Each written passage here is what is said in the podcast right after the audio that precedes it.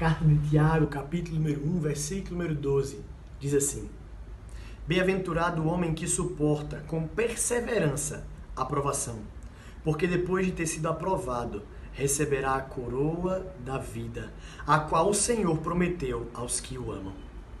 Meus amados, Tiago escrevendo essa carta maravilhosa, completamente prática, direta naquilo que nós devemos fazer.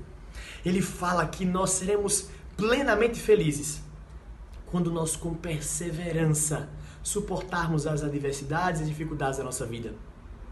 Como então nós faremos isso? Com os nossos olhos fitos a Jesus Cristo.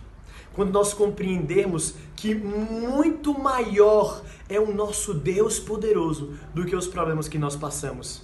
A perseverança dos santos e a perseverança nos santos nos fazem lembrar de que existe um Deus que zela por nós e nos ajuda nos momentos de dificuldade. O resultado de tudo isso é a coroa da vida. E o que é a coroa? Não são resultados momentâneos e passageiros, mas é uma eternidade ao lado de Jesus Cristo, o autor e consumador da nossa fé. Que nós possamos segurar firmes na mão de Deus e seguirmos perseverantes em oração. Que Deus nos abençoe.